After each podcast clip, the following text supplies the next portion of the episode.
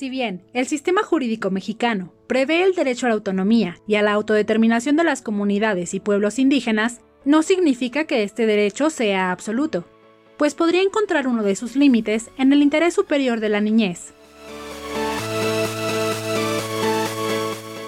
Buenos días, tardes o noches. Espero que se encuentren muy bien desde donde quiera que estén escuchando este podcast. Yo soy Abigail González y esto es Pizcas de Derecho.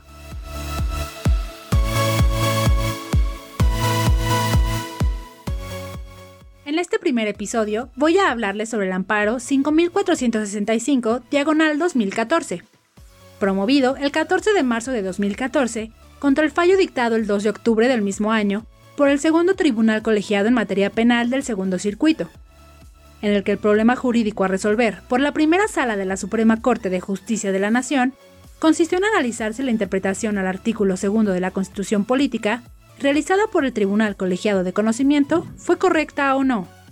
Como antecedentes, tenemos que el 24 de abril de 2013, un miembro de una comunidad indígena fue sentenciado a 5 años de prisión y 200 días multa por forzar a la cópula a una niña de 12 años.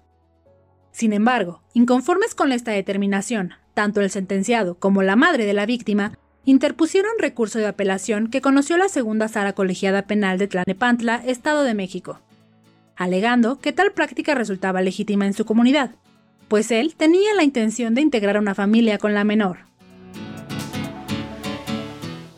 Antes de continuar con el tema, tengo tres preguntas para ustedes.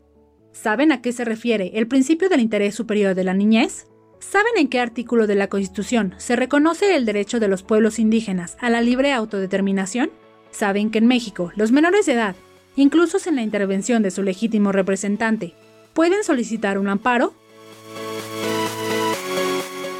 Sobre este amparo, la primera sala determinó que la aplicación de los usos y costumbres indígenas no puede ser una excusa para intensificar la opresión, incluso al interior de las comunidades indígenas, de aquellos miembros tradicionalmente excluidos, como mujeres, niños, niñas o personas con discapacidad.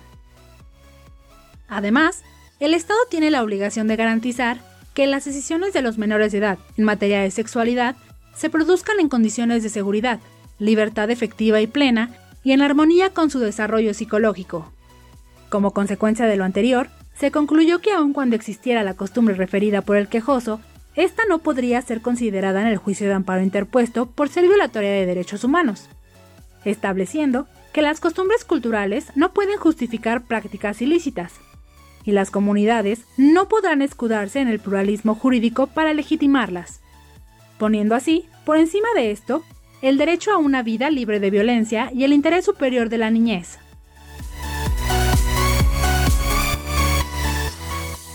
Esto ha sido todo por el momento. Espero que disfrutaran de este primer episodio.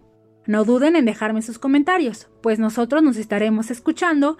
Hasta la próxima.